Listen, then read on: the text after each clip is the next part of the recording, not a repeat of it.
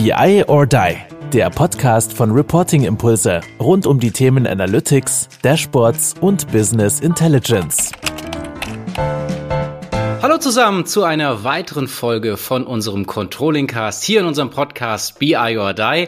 Und ich habe weiterhin die große Ehre, den lieben Jens als Co-Host äh, anmoderieren zu dürfen. Hallo Jens, hallo, wie geht's dir? Kai, mir geht's wunderbar und ich muss mich, sage ich dir ganz ehrlich, mit dieser Co-Host-Rolle noch ein bisschen identifizieren. Ich fühle mich noch mehr als Gast. Das liegt natürlich aber auch daran, dass du so ein guter Gastgeber bist. Aber Stück für Stück, wir haben ja noch einige Podcasts vor uns, möchte ich diese Host-Rolle natürlich mehr bekleiden, bevor ich dir dann Stück für Stück den Podcast beginne ein wenig zu entreißen. Danke, dass ich da sein darf. Sehr gut. Also dieses Danke, dass du da sein darfst, äh, finde ich jetzt nicht so gut, äh, weil es tatsächlich ja eine gemeinsame Sache ist. Und deswegen beim nächsten Mal, beim nächsten Mal machen wir es so. Beim nächsten Mal moderierst du an, okay? Also ähm, Alles klar. Dann, dann haben wir haben wir das direkt mal äh, getan. Ich habe es tatsächlich auch mal bei Andreas und äh, Carsten beobachtet. Ähm, da hat auch sehr sehr häufig der der Andreas eigentlich anmoderiert. Irgendwann hat es auch mal Carsten gemacht. Das fand ich fand ich total cool. Von dem her gebe ich dir dann äh, direkt ähm, den den Staffelstab dann über. Da darfst du es übernehmen. Ja, wunderbar, das mache ich doch. Hast du denn Feedback bekommen von der von der letzten Runde? Ich meine, es ist ja heute Nummer zwei. Ähm, letzten Monat haben wir unsere erste Session ähm, ausgestrahlt. Ähm, hast du irgendwas gehört? Ich habe einige gehabt, die mich über LinkedIn kontaktiert haben, die auch geantwortet haben, gesagt haben, hey, super, das äh, hat gut getroffen. Das ist ein Thema, das beschäftigt mich also gerade so, das, was ist robust, was ist dynamisch, wie gehe ich mit der Dynamik um?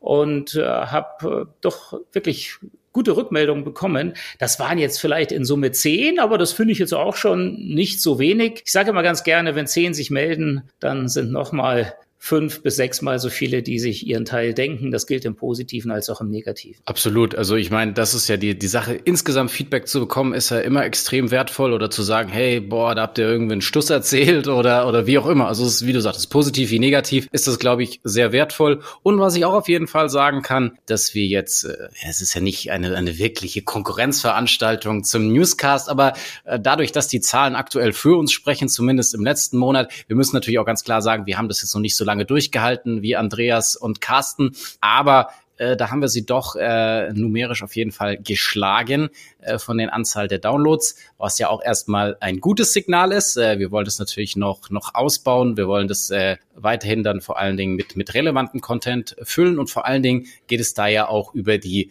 Kontinuität. Das ist ja ganz ganz klar. Äh, diese One-Offs sind mal ganz nett, aber am Ende des Tages willst du ja immer mal wieder reinhören und da höre ich halt auch immer wieder gute äh, Resonanz, gutes Feedback, so oh toll, dass ihr diese Frequenz habt und ähm, und ja auch, es wird ja jetzt auch immer breiter von der Themenvielfalt. Von dem her finde ich das schon sehr, sehr cool. Ja, absolut. Und zu Kontinuität gehören natürlich auch Themen. Und ja, für heute bin ich jetzt, auch wenn wir uns jetzt nicht so richtig festgelegt haben, bin ich jetzt wirklich guter Dinge, dass diejenigen, die in unserer letzten Podcast das eine oder andere an Impulsen bekommen haben, dass die jetzt ergänzende Impulse kriegen und das eine oder andere sogar vertiefen können. Was meinst du? Ich denke auch, wir haben ja mal so grob, ich, ich schmeiß jetzt einfach mal so ein paar äh, Stichwörter in den Raum. Du kannst ja dann einfach auf der Basis mal, mal weitermachen und dann hangeln wir uns mal so an unseren, äh, ja, gedanklichen roten Faden vielleicht mal durch. So Themen wie Datensilos oder Carsten habe ich jetzt gehört, im letzten Podcast sagt er äh, Data Black Holes oder Schatten-IT, wie auch immer man das, das Ganze nennen möchte, sag ich mal, diese Konstrukte,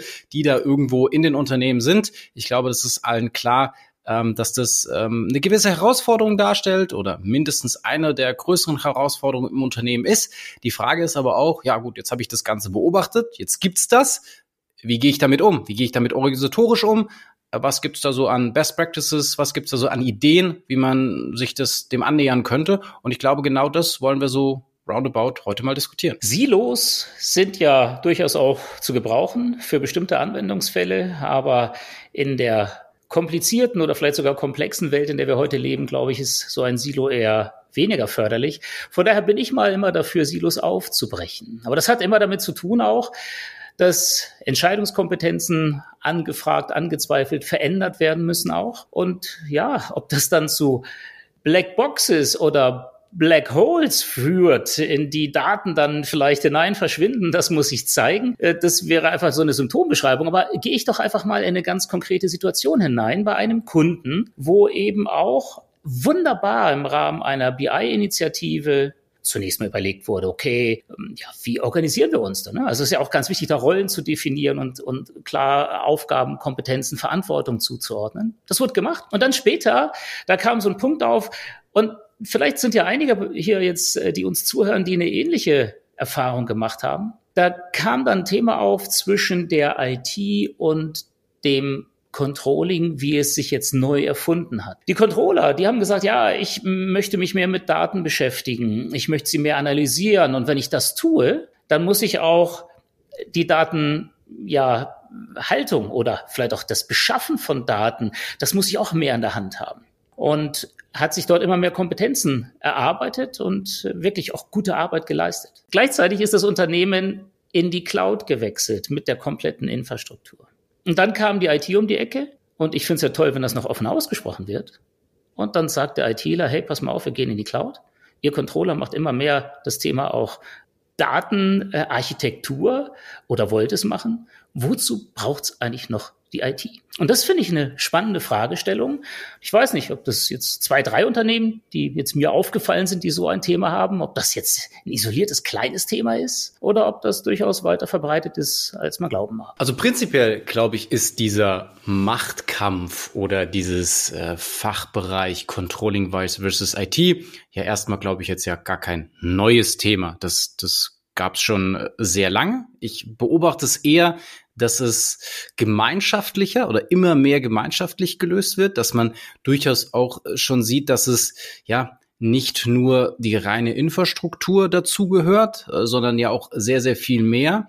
Ähm, dass manchmal aber auch die Bewegungen, dass ich sage, naja, nur weil ein Controller klassisch, sage ich mal, vielleicht das Business besser versteht oder näher an den Entscheidern, höheren Entscheidern ist aus diesem klassischen Konstrukt, die haben immer äh, die Daten bereitgestellt, habe ich durchaus auch die, Be die Bewegung be zu beobachten, dass es aus Seiten der IT immer viel mehr vom Controlling abgegraben wird, in Anführungsstrichen, und gesagt, na ja, es ist unsere Daten, wir haben das Know-how in den Daten und Deswegen tun wir uns mit diesem Know-how der Daten ja auch immer mehr, sag ich mal, Business-Know-how aneignen und wir graben euch das so von der anderen Seite ab und sagen so, ja, was ist denn eure Existenzberechtigung, um jetzt nur mal diesen, diesen Kontrast aufzumachen. Aber klar, beide, beide Bewegungen sind da erstens mal förderlich, auf jeden Fall. Ja, nehmen wir das Controlling noch ein bisschen mehr in die Zange. Self-Service. Jetzt haben wir letztes Mal schon kurz drüber gesprochen und ihr habt ja in anderen Podcasts auch das jetzt wirklich auch sehr intensiv besprochen, hat mir auch gut gefallen. Wenn wir jetzt Self-Service einerseits sagen, sind Controller in der Lage, mehr in die Daten hineinzugehen, selbst auch autorisiert zu sein, Analysen zu betreiben, dann ist das eine. Wenn wir jetzt aus der Entscheidersicht herausschauen, ich kann selbst mehr auch aus meinen Daten heraus analysieren, übernehme auch Teile, ja, dann könnte das Controlling in so eine Sandwich-Position kommen, dass einerseits die Entscheider und die IT gleichsam äh, gräbt. Ja, und dann ist die Frage, wofür brauche ich überhaupt noch Controlling? Und das ist jetzt genau der Punkt für mich. Es geht einerseits um die Sache, und andererseits äh, geht es aber auch darum, äh, ja gut, ich bin jetzt hier IT-Leiterin, ich bin hier Controlling-Leiter, ich bin hier Fachbereichsverantwortliche und irgendwie geht es auch dann um die eigene Person. Und das ist eine spannende Sache. Das heißt, wenn ich an Silos denke, denke ich auch an sowas. Und äh, ja, die Frage ist, wie löse ich das? Ne? Welche Erfahrungen hast du bezüglich so einer Situation und möglichen Lösungsansätzen? Also ich habe natürlich ähm, ja auch erstmal sehr, sehr niederschwellige ähm, Ansätze, das, das zu lösen. Ich kann mich tatsächlich da auch an eines unserer ersten Projekte erinnern. Äh, unter der Reporting-Impulse-Flagge. Da war es wirklich so, dass IT und ähm, Fachbereich sich, ich will nicht sagen Spinnefeind waren, aber es war halt so diese typische, bei IT dauert alles zu lange, die liefern nicht. Und auf der anderen Seite sagt die IT, ja, aber die das Controlling kann ja auch nicht sagen, was sie wollen, so, ne, das ist ja so diese, diese klassischen Plattitüden, die da immer hin und her ausgetauscht werden. Und je mehr Historie dann da drin steckt oder äh, je, ja, charakterstärker dann die Personen sind, desto offener wird es dann auch irgendwann mal ausgetragen. Und genau aus solchen Situationen entwickelt sich ja dann genau diese Datensilos, Schatten-IT und so weiter, was wir da jetzt an, an Begrifflichkeiten um uns geworfen haben. Und da war es wirklich so, ähm, man hat einen gemeinsamen Neuaufschlag gebraucht. Und dieser gemeinsame Neuaufschlag, also sag ich mal, dieses neutrale Thema, wir schaffen uns ein gemeinsames neues Baby, war in dem Sinne das Endprodukt. Also das Endprodukt, das Dashboard, die Visualisierungsguideline. Also wir schaffen sozusagen, wie wollen wir diese Daten kommunizieren, wie wollen wir sie analysieren, was ist mit Data äh, Storytelling etc. Also dass man sagt, okay, es ist jetzt so mal so eine neutralere Basis geschaffen worden. Okay, es gibt diese gemeinsame Guideline, wir arbeiten da gemeinsam dran und wir gehen jetzt mal methodisch neu mit Prototyping etc. an diese Sache ran und es ist so, ja, bisschen eine Befriedung des Ganzen. Und das hat ähm, jetzt, also ich habe noch viele mehr andere Beispiele, wo das so oder so ähnlich, aber es ist mir jetzt so wieder so gekommen, weil es schon auch wieder sehr, lange her ist also in dem Sinne. Aber es war wirklich so, die waren, die haben vorher sehr wenig miteinander gesprochen und dann hat man einfach mal so ein Gefühl dafür bekommen, ja, warum sagt denn der ITler, an der oder jenigen Stelle dauert es ein bisschen länger. Und warum kann denn der Controller vielleicht nicht immer sofort sagen, ja, diese sieben KPIs und den, den Baum und den Pfad etc., weil man mal miteinander gesprochen hat, sich ein neues Thema überlegt hat und da den neuen Aufschlag. Also sehr, sehr niederschwellig in dem Sinne, finde ein neutrales Thema und arbeite gemeinsam daran. Aber das ist doch eine super Geschichte. Ich, äh, das ist ja nicht auch Use Case getrieben, ne, wenn man das so sehen mag. Und äh, da sind wir eigentlich genau bei dem für mich ganz entscheidenden Punkt, dass man dieses gemeinsame Ziel hat auch und gemeinsam darauf hinarbeitet und die Ressourcen entsprechend einsetzt. Und das ist eben eine ganz andere Vorgehensweise, als wenn ich jetzt an meinen Fachbereich denke, wenn ich jetzt mal die IT auch als Fachbereich bezeichnen darf oder an mein Controlling und irgendwo meine Pfründe in Sicherheit bringen will. Genau dieser Gedanke, ich meine, der steckt ja letztendlich in diesem äh, BICC-Kontext auch schon drin. Ne? Also ich schaffe jetzt irgendwie ein Gremium, äh, wo Entscheidungen getroffen werden, wo auch mal was hin eskaliert werden kann. Das ist ja die, die erste Idee schon. Und was ich jetzt beobachtet habe bei äh, ja, einem, einem Kunden, wo ich Anfang 2020 einen Workshop gemacht habe, ist wirklich, dass die gesehen haben für sich, die Veränderung der Organisation ist es nicht, sondern die Art und Weise, wie wir mit Themen umgehen. Und interessanterweise gehen die ja im Prinzip genau den gleichen Weg, den du gerade beschrieben hast. Da kann ich nachher gerne noch ein bisschen was drüber erzählen, was die sich überlegt haben. Ja, absolut. Ich glaube, es ist ich sag mal, das, das Schöne, jetzt habe ich gestern wieder äh, in, einem, in einem Workshop gehört. Naja, Kai, weißt du, nur weil wir uns jetzt andere Namen gegeben haben, andere Positionen oder wie auch immer, funktioniert das Ganze ja noch nicht. Und, und das ist ja genau auch äh, die Geschichte. Ich muss halt überlegen, wie gehe ich methodisch vor. BICC können wir nachher auch nochmal diskutieren. Finde ich auch spannend, ob es noch BICC überhaupt heißen sollte als Namensgebung, als Schaffung des Ganzen oder vielleicht da auch schon mal wieder noch mal äh, anders zu denken. Aber was ja im Prinzip auch dieser, wie du gesagt hast, dieser Gedanke, wir wollen ein gemeinsames Ziel, einen übergeordneten Zweck erfüllen, ist ja auch schon dieses Projektgedanke versus Produktgedanke. Projekt ist ja einfach, okay, ich schaffe jetzt halt irgendwie so ein so ein Prozess oder irgendwas drumherum, ja, wie das Ganze dann ähm, da ins Leben gerufen werden soll, versus ich bei dem Produktgedanken ja sehr, sehr viel stärker auf dem Mehrwert dessen, also dem Nutzer lege, damit er dieses Produkt bestmöglich nutzen kann, ja. Und ich habe halt vielleicht auch schnellere Ansätze, die dann ähm, auch zu, zu, den, zu dem Ziel führen, dass ich dieses Produkt dann auch wirklich habe. Und es ist nicht rein, okay, ich mache jetzt irgendwie Selbstzweck, weil ich brauche halt irgendwie einen, ein Projekt und setze es dann irgendwie mal auf, ja, sondern dass ich halt klaren Fokus habe, alles klar, ich will dieses Produkt haben und das ziehe ich dann auch wirklich durch und fokussiere mich sehr, sehr stark auf diesen Mehrwert, habe dann ja vielleicht auch, und das spielt ja dann auch wieder in diesen BICC-Gedanken von dir rein, habe diese interdisziplinären ähm, Zusammensetzungen und es ist halt nicht so sehr, okay, es ist dieser, dieser Prozess, sondern ich will halt schnell ein gutes Produkt erreichen, was einen Mehrwert stiftet und von anderen vor allen Dingen auch genutzt wird. Das ist jetzt, und, und da knüpfe ich gerne nochmal an unseren ersten Podcast an, wo ich ja drüber sprach, dass es so einen robusten, mehr oder weniger standardisierten Anteil geben kann und wahrscheinlich immer geben wird. Und etwas, was dynamisch ist, was jetzt nicht so leicht zu steuern ist wo wir auch hohen Veränderungsgrad haben. Und das Spannende ist jetzt, und das ist eben jetzt in dieser Organisation, äh, die ich dort begleitet habe, so umgesetzt worden, dass man gar nicht gesagt hat, ich muss jetzt die Organisation jetzt umbenennen und alles umstrukturieren, sondern die haben einfach angefangen, anders zu arbeiten. Und, und das ist einfach natürlich nicht gewesen, aber das war deren Ansatz. Und äh, maßgeblich wurde das aber getrieben durch die ja dort auch sogenannten Business Partner, also die Personen, die wirklich quasi jeden Tag intensiv sich austauschen mit den Entscheiderinnen und Entscheidern im Business. Und zwar vom Vorstand bis zu Kostenstellenverantwortlichen, die haben alle ihren Gesprächspartner. Und jetzt ist das genau der Punkt. Alles, was ja relativ strukturiert, standardisiert vor sich geht, da gibt's entsprechende Berichte, Reports, die auf Marktplätzen liegen, die sich auch die Entscheider selbst ziehen und dann operativ gegensteuern. Und die Businesspartner, und das fand ich jetzt spannend für so einen dynamischen Anteil, die fragen immer wieder ganz konkret ab, ja, was brauchst du, wofür brauchst du es? Das heißt, die verstehen sich auch nicht als Umsetzer, okay, du sagst, ich setz um, sondern die hinterfragen kritisch, was ist auch der Mehrwert? Also bevor ich intern einen Aufwand lostrete, ob ich das jetzt Produkt oder Projekt nenne, du musst mich erstmal überzeugen, dass du wirklich einen Mehrwert dadurch generierst. Das fand ich jetzt schon mal spannend, ne? weil man kann natürlich auch sich als Businesspartner als reiner Dienstleister sehen. Ich mache, die sagen aber, nee, ich habe auch eine gewisse Ordnungsfunktion, du musst mich auch damit überzeugen.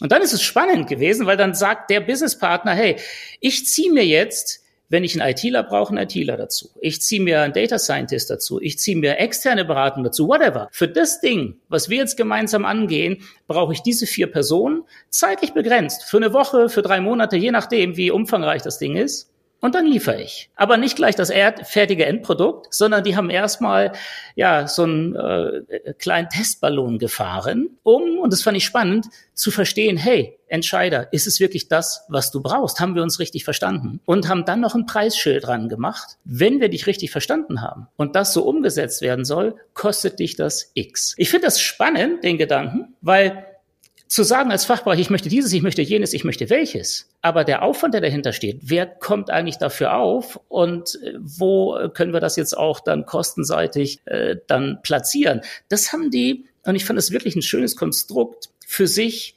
sehr, sehr gut aufbereitet und umgesetzt und am Anfang natürlich auch ein paar Schwierigkeiten gehabt, das ist klar. Aber vor allem, das ist ja, sag ich mal, auch weg von diesem klassischen Großkonzern irgendwie, es gibt den großen Zampano und dann gibt es irgendwelche Lieferanten, die, die müssen das dann erfüllen, sondern man ist sag ich mal, alles. Jeder hat seine ganz konkrete Aufgabe, die ist wertvoll. Wir müssen miteinander reden. Wir müssen uns auch gegenseitig überzeugen. Und nur wenn diese Überzeugung dann auch sinnvoll ist, ja, dann setzen wir das auch um. Und dann eben halt auch zu sagen, okay, das mag kleiner sein, das mag größer sein. Auch dieses, es muss für alles einen definierten Prozess geben, finde ich auch irgendwie ein bisschen, bisschen ähm, altbacken, weil, wie du sagtest, es kann jetzt mal drei Monate sein, es kann mal ein Monat sein, es kann super wertvoll sein, dass ich jetzt äh, drei Tage in irgendwas investiere, was ich dann nur zwei Wochen brauche oder so als Produkt gesehen. Aber dass das halt auf jeden Fall auf die Straße kommt. Und da kann ich mich auch äh, an einen schönen Podcast zusammen mit dem äh, mit dem Mattis äh, von von Olympus erinnern, die halt auch äh, sehr stark diese diese Business Partner äh, Modelle fahren und da auch sehr stark immer mit den einzelnen Ländern sprechen, diskutieren und dann auch so ja so ein Stück weit ihre ihre Anforderungen gemeinsam aufschreiben, aber halt sehr sehr sag ich mal auf Augenhöhe und wirklich diskutieren und überzeugen so nach dem Motto, was brauchst du da, warum brauchst du das? Auch, wie du gesagt, mit dem, mit dem Preisschild finde ich auch irgendwie äh, einen sehr smarten Ansatz, weil das ist ja so ein bisschen, sag ich mal, dieses, ich will nicht sagen, ist es Startup-Mindset, aber es ist halt auf jeden Fall so ein bisschen, wir wollen dieses Problem lösen, also wie auch immer das dann, dann geartet sein mag. Aber das ist das Ziel des Ganzen und nicht, wir wollen irgendwie unseren, unseren Job verwalten oder äh, begründen, warum wir äh, weiterhin äh, x tausend Euro im Jahr überwiesen bekommen haben müssen. Also, es ist auf jeden Fall für mich ein wirklich sehr, sehr wertvoller Ansatz, weil oftmals ich die Erfahrung wirklich gemacht habe, dass jetzt Entscheider, ich will jetzt da niemandem zu nahe treten, die hören irgendwo was, vielleicht in einem Podcast, ne, erzählt irgendeiner was über eine tolle neue Kennzahl und dann kommt sowas, ja will ich auch, brauche ich auch. Oder irgendein Dashboard, das ihr für jemanden gebaut habt. Das ist ja in dem Kontext, in dem ihr es gebaut habt, sehr, sehr hilfreich. Aber das heißt ja nicht zwingend, dass das für 15 andere auch hilfreich ist. Und diesen Gedanken, den erlebe ich noch sehr häufig in der Hilflosigkeit, weil auch die Datenkompetenz bei den Entscheidern nicht immer ausgeprägt ist. Da wird dann die eine oder andere Kennzahl genommen, hier brauche ich auch, will ich haben. Und ja, die Frage ist, warum? Also was kannst du dadurch besser entscheiden? Wie hilft es dir? Und welchen Nutzen stiftet es für dich? Das kritisch zu hinterfragen war auch schon immer Controlleraufgabe aus meiner Sicht, wurde aber längst nicht immer so praktiziert. Und ich glaube, heute, wo die Frage, welchen Wert können wir eigentlich wirklich aus den Daten generieren, wo das immer weniger durchsichtig wird aus meiner Sicht für die meisten, ist das ein ganz wichtiger Punkt, da etwas kritischer zu sein, Ist das wirklich ein Use Case, der einen Wert stiftet? Was wird dadurch hinterher verbessert? Und vor allem auch die Frage, das finde ich tatsächlich wichtig, wer bezahlt denn das Ganze? Ja, was da gemacht werden muss, da müssen Daten gesammelt werden, die wir vielleicht noch gar nicht haben. Da muss investiert werden in irgendwelche Tools, die wir vielleicht noch gar nicht haben. Ist das ein Selbstläufer, dass das aus Controlling und IT heraus erbracht wird? Oder muss ich das refinanzieren im wahrsten Sinne des Wortes, was da für Anforderungen aus den Fachbereichen kommen? Finde ich eine interessante Idee. Ja, und ich meine, wenn es ja dann auch wieder, ich meine, je besser, sag ich mal, dieser Austausch und dieses Verständnis, dieses Mehrwert rausarbeiten, sag ich mal, direkt schon ist, desto einfach fällt ja dann auch wieder die Priorisierung. Also ich kann mich da auch, ähm, wir haben mal so ein Dashboard auch gebaut äh, zum Thema ähm, die Priorisierung von AI-Initiativen oder wir haben das auch für ganz normale Dashboards mal gemacht, weil es ist ja auch immer so, wenn ich dann ähm, so aus dem Denken komme, ähm, ich will irgendwie Dashboards in meine Organisation bringen, weil ich denke, dass die einen gewissen Mehrwert liefern können oder halt, na, die muss ich ja natürlich verknüpfen, nicht nur Dashboard dem Dashboard willen, sondern kann ich das ja auch so, sage ich mal, als derjenige, der das promotet, muss ich das ja vielleicht auch selbst und eigengestützt machen. Habe ich jetzt auch schon einige Male eben gesehen, dass die Leute dann selber gesagt haben, okay, wir haben, sage ich mal, so sammeln wir unsere Anforderungen ein und das sind unsere Businesspartner und, und so weiter und so fort. Und dann haben wir dann am Ende des Tages auch wieder ein Dashboard oder eine Übersicht, wo es auch wieder in Richtung Priorisierung geht, weil ich sage, okay, ich habe jetzt hier, was weiß ich, so und so viele Initiativen, die sind ja alles super gut, aber ja, wie ist denn vielleicht die Datengrundlage? Also müssen wir da erstmal Zeit investieren? Wie aufwendig ist es? Ist das Business ready dafür? Äh, du sagtest ja auch Affinität oder äh, Data Literacy etc. von den einzelnen äh, Beteiligten. Also muss da vielleicht auch vorab noch äh, Aufwand betrieben werden, damit die sozusagen enabled werden, das dann auch wirklich verarbeiten, lesen, verstehen zu können. Also da sind ja schon einige Dinge auch zu berücksichtigen und da natürlich dann auch selbst gesehen schon mit so einem Dashboard und die brauchst natürlich eine, eine gewisse, wie will ich sagen, eine Reifegrad, dass du das dann auch, sag ich mal, aus, aus der IT raus oder aus dem Controlling oder wer auch immer diese Initiative oder dieses BICC oder whatever, ähm, was es dann vorantreibt. Aber das fand ich auch sehr, sehr smart, so ranzugehen. Nicht so, ich will dir irgendwas überstülpen im Sinne oder dich von irgendwas überzeugen, sondern ich zeige dir, wie ich damit arbeite, welchen Mehrwert ich daraus schöpfe, nämlich, dass ich es vernünftig äh, priorisieren kann oder dass ich dir zeigen kann, okay, so und so lange wird es dauern, das sind die Kosten, bla bla bla. Fand ich eine coole, coole Idee auf jeden Fall. Ich habe mal im letzten letzten Jahr, das ist alles in Online-Seminaren dann gelaufen, habe ich mal spaßeshalber genau dieses Thema innerbetriebliche Kämpfe versus Use Case im Sinne des Ganzen bearbeiten. Also habe ich es nicht genannt, aber das war mal die Intention. Ich habe mal klar, sind jetzt nur ungefähr 130 Trainingsteilnehmer gewesen. Gebe ich jetzt, also muss ich jetzt sagen, das ist relativiert das Ganze ein bisschen. Und von diesen 130 äh, Trainingsteilnehmern in etwa haben über 60 Prozent gesagt, naja, wir verbringen schon unglaublich viel Zeit damit, interne Befindlichkeiten zu klären und viel, viel weniger Zeit damit, um den Use Case selbst und die dahinterstehende Sache zu sprechen. Und jetzt bin ich mir gar nicht sicher, ob 60 Prozent viel ist oder ob das vielleicht sogar wenig ist. Oder äh, die natürlich, sagen wir, die, diese 130 Personen, das ist jetzt nicht so der die die Riesenmasse. Ähm, aber da kann ja jeder, der jetzt zuhört, mal für sich selbst reflektieren, wie ist es denn bei uns eher? Und das ist genauso der Punkt. Wenn wir beide sagen, der Use Case ist es eigentlich, mit dem wir die Chance haben, Silo-Grenzen zu sprengen, ohne jetzt was umbenennen zu müssen, Stück für Stück daran arbeiten, dann äh, wäre es gut, wenn wir diese Zahlen noch ein bisschen runterbringen. Das ist jetzt nur eine Momentaufnahme. Du hast äh, gerade so ein bisschen gelächelt auch, so durchs, durchs Mikro durch war das zu spüren. Äh, wie, wie schätzt du diese Zahl da ein, diese 60 Prozent? Also ich glaube, das ist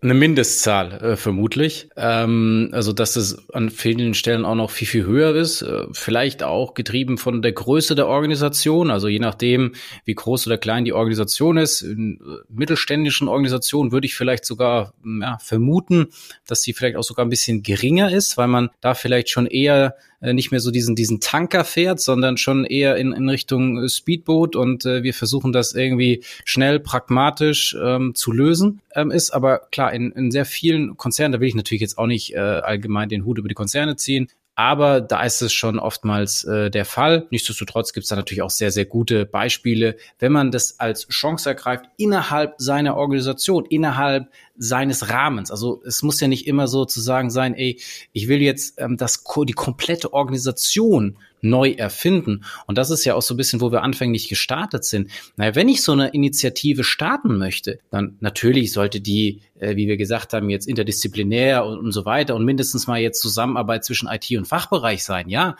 Aber es muss ja nicht dieses, okay, es muss jetzt hier die, die gesamte Organisation irgendwie daran beteiligt werden, sondern ich kann es ja in meinem kleinen Kosmos, wo ich mich bewege, oder der kann die kleiner oder größer sein, ist völlig egal, aber in dem, den ich beeinflussen kann damit einfach zu starten. Und das ist ja genau auch das, was du gesagt hast. Ich muss mich da jetzt nicht groß reorganisieren und was weiß ich, da Riesenfässer aufmachen, sondern einfach mal verschiedene Themen, Best Practices oder wie auch immer, was ich halt äh, da, da vorantreiben möchte, das im kleinen Rahmen einfach mal anstoßen, zu üben, zu lernen und dann kann das ja immer auch noch größer werden und wachsen, aber halt nicht dieses, puh, jetzt müssen wir uns erstmal neu organisieren und mal gucken, ist es BICC, ist es irgendwas anderes, whatever, sondern einfach mal loszulegen und, sag ich mal, von diesem Problem her zu denken. Das ist, denke ich, ein guter Ansatz, aber das wird ja auch, wenn ich man, mich so in der Beraterszene umschaue, das wird ja auch propagiert. Ne? Also fang von oben an, überleg dir auch deine Strategie, erarbeite die in einem ja, Führungskreis-Kontext und jetzt bringst das Ganze dann auch Use Case getrieben dann auch in die Organisation und nimm die dann irgendwo mit. Letztlich ist meine Erfahrung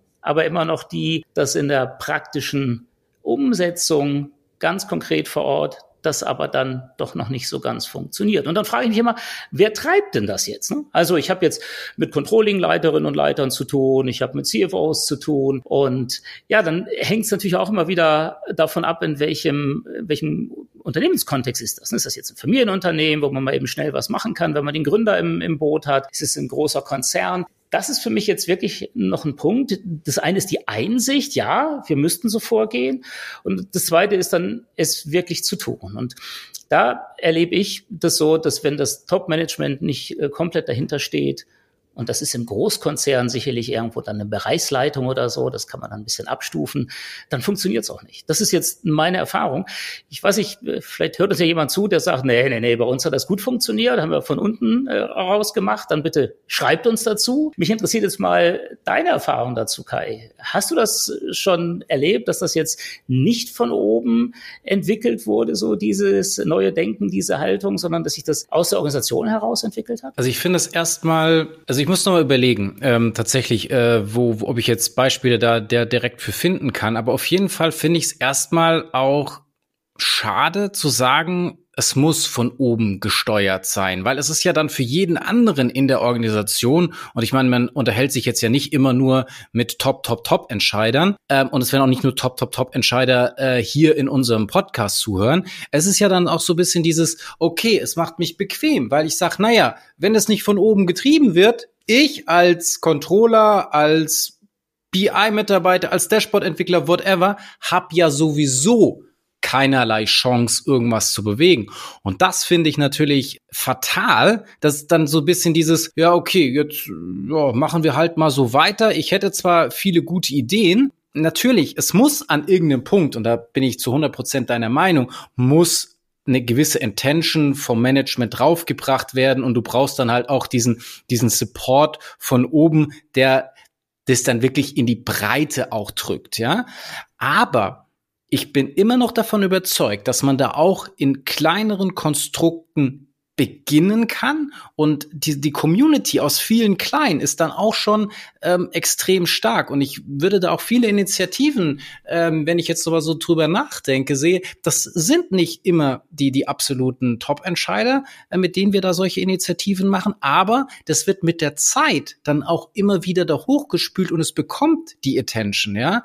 Und dieses andere, ja, ich lehne mich zurück und warte und muss halt irgendwie diesen diesen großen Zampano ähm, überzeugen, finde ich ein ja, also natürlich ist es die, die Idealkonstellation. Wie gesagt, wird der, wird der jeder sagen, äh, muss ganz oben anfangen, machst deine tolle Strategie und dann geht es irgendwie so, so runter. Aber so dieses, ähm, naja, wir müssen an verschiedenen Stellen, und das sehe ich auch häufig, dass es an vielen kleinen Stellen dann, dann losgetreten wird und dann ja auch irgendwie hochgeht oder dann kommt die eine Abteilung zur anderen. Also das, das sehen wir auch häufig, wenn man mal sowas in einer Abteilung angefangen hat. Die reden ja dann untereinander miteinander. Okay, dann, dann macht die andere Abteilung das auch und dann ist es zwar immer noch auf Abteilungsebene, aber dann, wenn schon zwei Abteilungen das machen, irgendwann hört es vielleicht auch ein Hauptabteilungsleiter oder Bereichsleiter oder was auch immer und dann kann es ja auch losgehen. Und das finde ich, du sollst ja die Zeit nutzen, die du hast. Und deswegen wäre ich schon auch ein, ein, großer Verfechter dafür, sich nicht zurückzulehnen, zu sagen, naja, entweder äh, muss ich jetzt irgendeinen tollen Berater finden, ähm, der, der da mein Management überzeugt und der das dann lostritt, versus, naja, ich kann ja auch als Einzelperson oder als kleinere Einheit was bewegen. Das sehe ich ganz genauso. Und für mich darf das auch eine Controllerin oder ein Controller sein in einer sachbearbeitenden Rolle. Und der Punkt ist für mich immer der, wenn ich davon überzeugt bin, dass uns in der Organisation helfen kann, helfen wird, dann macht es mir sogar riesig Spaß, Dinge zu verändern, wo ich glaube, das wäre vielleicht äh, ja im Moment gar nicht möglich oder braucht Jahre. Ja, vielleicht ist gerade das dann auch ein Thema, das sehr viel Zufriedenheit geben kann, wenn man kleine Schritte vorangeht. Das habe ich selbst erfahren. Ich habe längere Zeit bei Daimler gearbeitet, bevor ich zur CA kam. Nicht gerade klein. Und was so innerhalb von fünf Jahren noch an Veränderungen möglich war, natürlich nicht auf Konzernebene, es ist klar, aber wie du halt sagst, in einem ausgewählten Bereich, war schon interessant. Und für mich ist das immer das gleiche Muster. Wenn ich jetzt aus der Organisation heraus etwas verändern möchte, und da hatten wir vorhin uns, uns äh, synchronisiert, dann braucht's, wenn das wirklich die ganze Organisation ergreifen soll, braucht's dann irgendwann das Top-Management, was dann mit dabei ist. Und da verlieren wir vielleicht auch den einen oder anderen in der Organisation. Ich denke, das, das wird immer dann irgendwann passieren. Das Loslösen aber kann auch aus einem kleineren Bereich heraus entstehen. Und das Ziel aus meiner Sicht müsste es dann sein, eben möglichst viele kleinere Bereiche mit einzubeziehen, dass so ein Flächenbrand entsteht oder den direkten Draht eben zu den Entscheidern zu kriegen. Und hier ist für mich immer eins der wesentlichen Erfolgsfaktor. Was sind eigentlich die Schmerzen der Person, die ich überzeugen will? Ganz konkret, wo hat diese Person jeden Tag Einschlafschwierigkeiten, Entscheidungsschwierigkeiten. Und mit welchem Use Case kann ich diese Person irgendwo unterstützen, in eine Lage versetzen, besser zu entscheiden? Und wenn ich dann, ich zeichne mir mal so virtuell so eine Matrix auf, ne, also Nutzen für diesen Entscheider und, und das gilt meistens nicht für alle, sondern immer für den, den ich so im Fokus habe. Und was ist der geringstmögliche Aufwand, den ich betreiben muss im Sinne von Daten äh, überhaupt gewinnen dafür um, und, und auszuwerten? Also mit welchem kleinen Aufwand kann ich einen Nutzen stiften aus den Daten, aus, aus dem Datenkontext äh, heraus für einen Entscheider? Und das sind manchmal ganz kleine Use Cases und die anzugehen und dann Stück für Stück Nutzen zu stiften, da bin ich 100 Prozent bei dir. Das ist aus meiner Sicht ein ganz wichtiger Schritt und ein Weg. Dafür muss ich aber in mir selbst die Überzeugung haben, dass wir den Schritt jetzt gehen. Und da brauchst du vor allen Dingen Leute, die da irgendwie Bock drauf haben, die davon überzeugt sind, die das ähm, jetzt nicht halt als, okay, ist halt irgendeine Aufgabe, muss ich jetzt irgendwas tun, sondern sag ich mal, diese, diese kleine Teil an Leuten, die in der Organisation was bewegen wollen. Das ist wahrscheinlich irgendwie zehn Prozent oder so. Diese, also es ist jetzt nicht 100 Prozent einer Organisation sind genau diese, diese Personen, die da was bewegen wollen, die da was verändern wollen, die da auch von sagen, egal, es ist, egal in welcher Position ich bin, ich werde die mich und vielleicht Ebene drüber davon überzeugen, dass es genau äh, das Richtige ist. Und ich habe auch das Mindset, um zu verstehen, was der da drüber vielleicht an, wie du gesagt hast, an Schmerzen, an, äh, an Kopfschmerzen, äh, welche Ebenen auch immer hat. Und das will ich adressieren. Und das sind, wie gesagt, viele kleine Schritte, die da gegangen werden können. Und, ähm, und das, das muss natürlich angegangen werden. Und wenn ich es andersrum mache, dass ich das dann ja organisatorisch von oben herunter, dann kann es ja wahrscheinlich nur irgendwie so darüber gehen, es wird irgendeine Position geschaffen und die braucht aber dann auch Power, weil das finde ich dann auch wiederum sehr, sehr schade, wenn man dann jetzt irgendeiner sagt, okay, ähm, ich bin davon überzeugt, wir müssen jetzt datengetriebener werden und jetzt schaffen wir uns mal dieses BICC an, ja, wobei ich immer noch nicht von diesem Namen so 100% überzeugt bin, ja, aber wir schaffen uns das an und dann kriegen die keine Power, die die das dann machen sollen. Ja, dann ist es genauso dumm. Was ist denn aber Power? Ich glaube, es ist, also Power verstehe ich dich jetzt, dass die die Macht haben, Dinge anzuordnen, anzuweisen und die müssen dann umgesetzt werden. Jetzt, weil Kai, ich glaube, wir beide und alle, die uns zuhören, haben schon mal die Erfahrung gemacht, dass irgendjemand um uns herum etwas tun wollte, was wir nicht unbedingt auch wollten.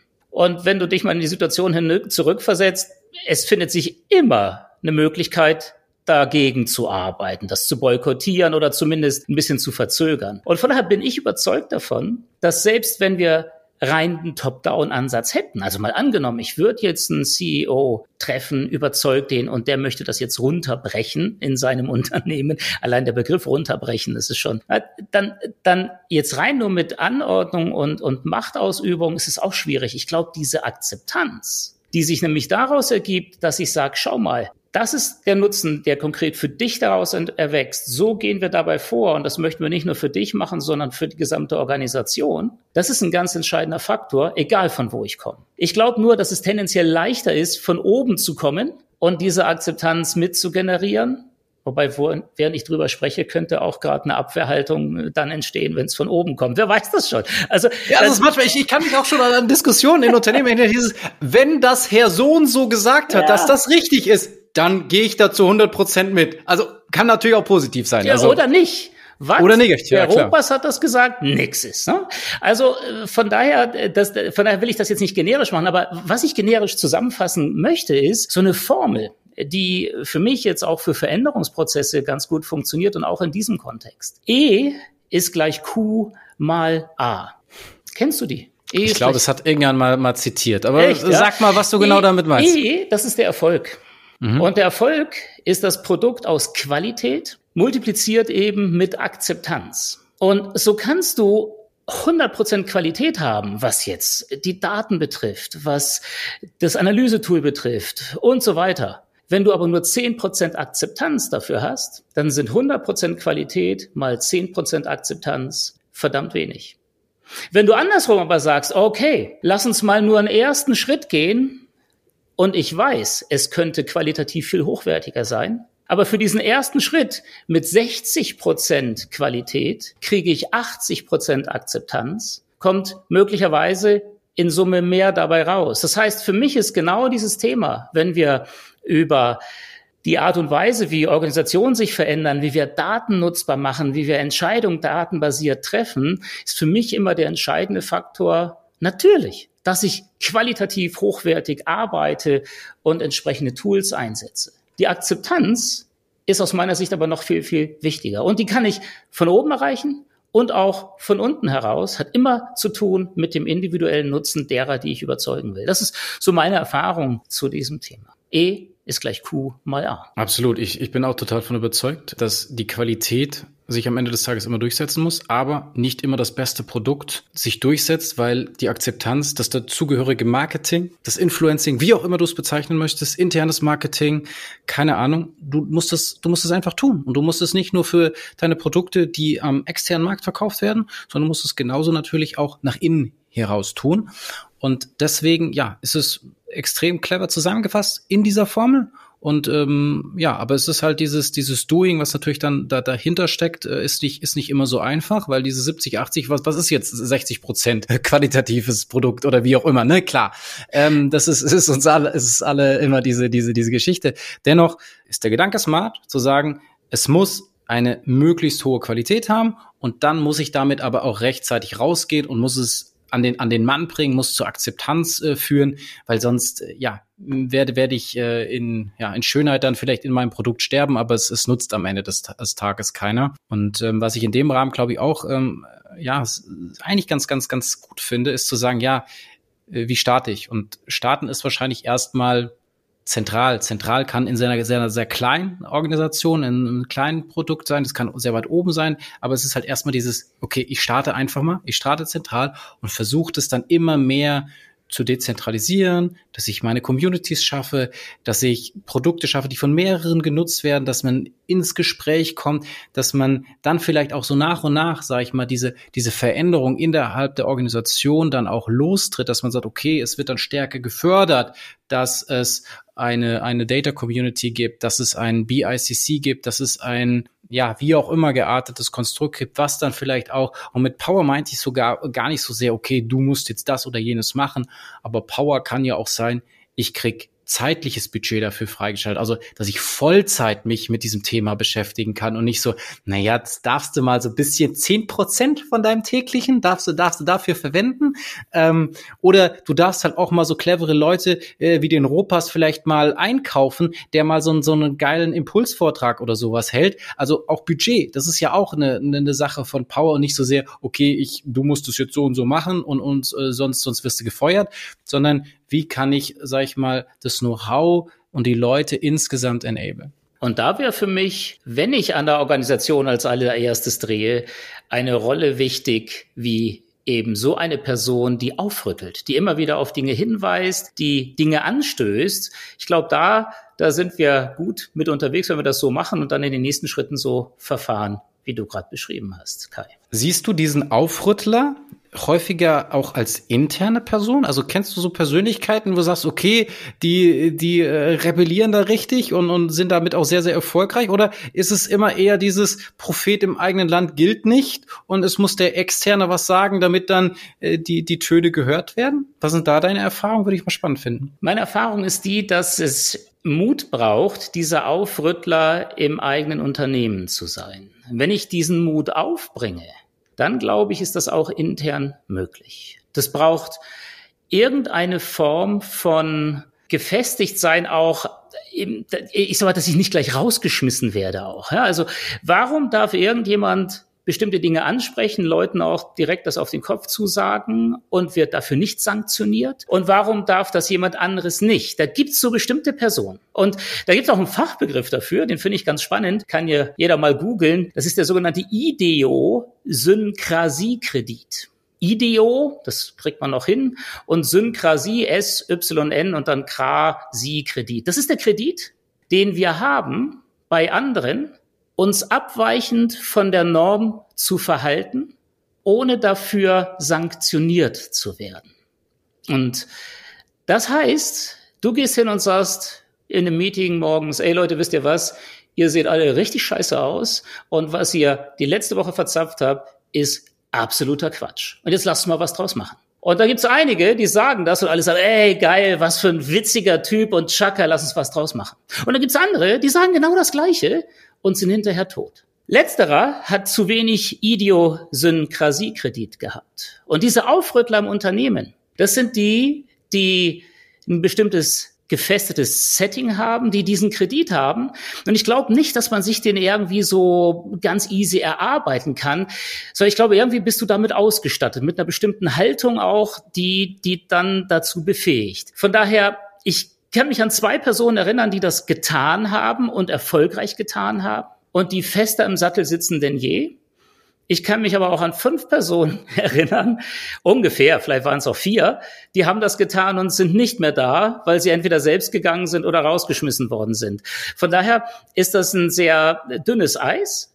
Ich würde mir das aber wünschen, so einen Till-Eulenspiegel im Unternehmen zu haben, der das sagen darf und anstoßen darf. Und auf jeden Fall, was ich sagen kann, äh, diese sieben, die du genannt hast, Cojones haben die auf jeden Fall gehabt. Äh, die, die braucht man, braucht man wahrscheinlich auch, ähm, damit man äh, sowas anstößt, sodass man es intern, weil ich meine, das Schöne bei einem externen ist ja, der ist irgendwann dann vielleicht mal wieder weg. Der muss nicht tagtäglich mit den äh, Kollegen zusammenarbeiten. Ähm, der ist da vielleicht noch mal akzeptiert, okay, äh, der argumentiert mit anderen Unternehmen, die jetzt äh, der interne vielleicht nicht unbedingt gesehen hat. Es ist wahrscheinlich, äh, glaube ich, die Mischung, die es da braucht. Impuls von außen, aber natürlich dann, es muss weiterleben, es muss weitergetragen werden, es muss adaptiert werden auf die eigene Organisation. Also nur mit extern zusammenzuarbeiten, glaube ich, ist wenig erfolgreich. Also das sehe ich selbst auch schon, wenn wir solche Präsentationen machen. Wenn wir sagen, okay, wir haben ein Produkt gemeinsam gemacht, dann ist es nicht, dass ich das vorstelle, sondern dann ist es dass das die Person vorstellen, die das weiter im Unternehmen vorantreiben.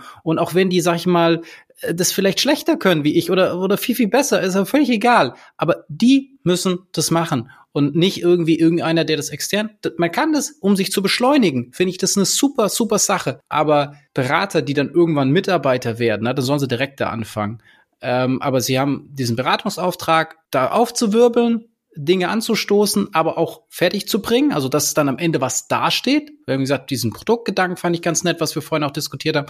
Es muss dann irgendwas geben und dann muss es halt die Community drumherum so enabled werden, damit wir halt, ja, diese Silos, wie wir es am Anfang haben, halt wirklich aufbrechen, dass dann neue Strukturen daraus auch entstehen. Aber ich muss mir halt was Konkretes raussuchen und dann äh, gemeins gemeinschaftlich starten. Und gemeinschaftlich heißt natürlich auch, es kann nicht geben, und das wirst du wahrscheinlich auch zu 100 Prozent unterstreichen, IT versus wer auch immer oder Fachbereich versus IT oder Controlling versus IT. Man muss sich überlegen, wer kann welchen Mehrwert liefern und wie kann man das zusammen machen. Ich glaube, dann kannst du das, das erfolgreich, ähm, diese, diese datengetriebene Organisation auch werden und das Gegeneinander ist halt vergebene Liebesmühe oder einfach Reibung ich finde Reibung gut, also das will ich jetzt nicht sagen. Also ich finde Reibung sehr, sehr gut, weil das führt zu besseren Ergebnissen. Aber Reibung zwischen solchen Stellen, Machtgerangle oder sowas ist einfach dumm. Das sehe ich auch so. Und jetzt ähm, haben wir immer noch die Tradition, lieber Kai, so am Ende noch den einen oder anderen Hinweis zu geben, oder? Absolut. Wir hatten ähm, das letzte Mal ja angefangen mit, mit Event des Monats. Äh, ich habe tatsächlich auch welche, äh, die daran so ein bisschen anknüpfen. Also ab dem äh, 26.04. Ähm, wird es so zweitäger geben.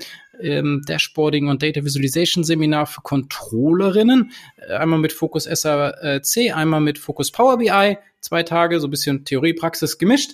Äh, kann man sich auf jeden Fall mal anschauen. Dann, wir haben äh, jeden Freitag ja auch weiterhin die BI or Die Live Sessions. Äh, nächste Session wird da um HR-Dashboards gehen mit dem Teuger Sinner.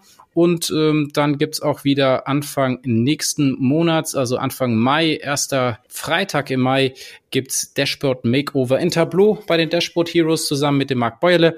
Also ich denke, da gibt's dann auch wieder viele kleine Impulse, die man mitnehmen kann, um sowas, wie wir jetzt auch diskutiert haben, einfach mal mal anzustoßen. Und äh, du hast bestimmt auch noch nette Sachen. Ja, ich habe eigentlich nur eine Sache.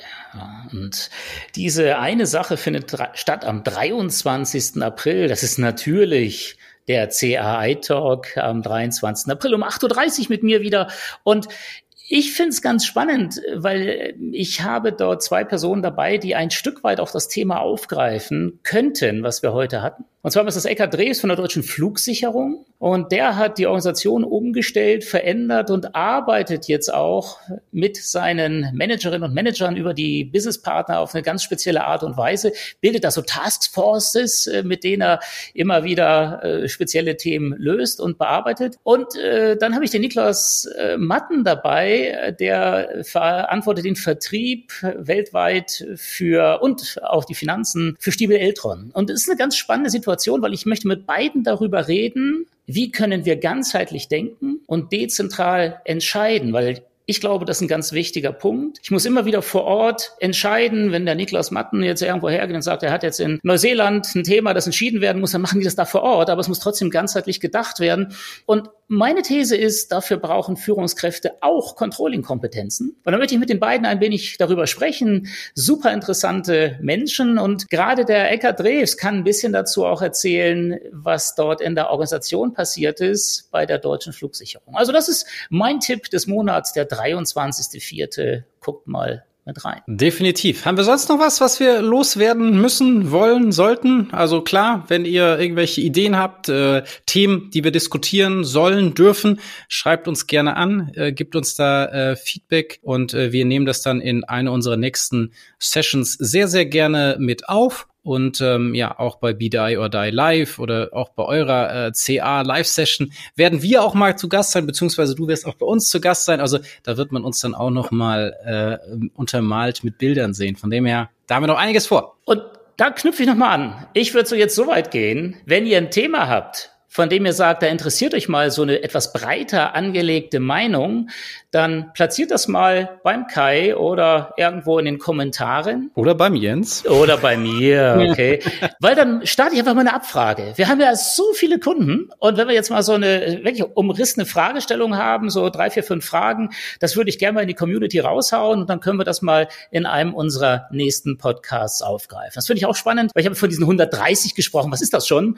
13.000, das wäre doch mal eine Aussage. Und wenn ihr da Fragen habt, die ihr gerne mal hier geklärt haben wollt, wollt, dann können wir uns da ein bisschen Grundlagen holen, bevor wir zwei drüber diskutieren. Perfekt, super. Habe ich äh, Lust drauf, machen wir, Jens. Und in dem Sinne sage ich jetzt, sagen wir Tschüss und ähm, ja, guten Monat. Bis nächstes Mal. Macht's gut. Ciao, ciao. Das war BI or Die, der Podcast von Reporting Impulse. Danke, dass ihr auch diesmal wieder mit dabei wart. Wenn es euch gefallen hat, dann hinterlasst uns doch eine gute Bewertung. Und abonniert den Podcast, um keine weitere Folge zu verpassen. Bis zum nächsten Mal.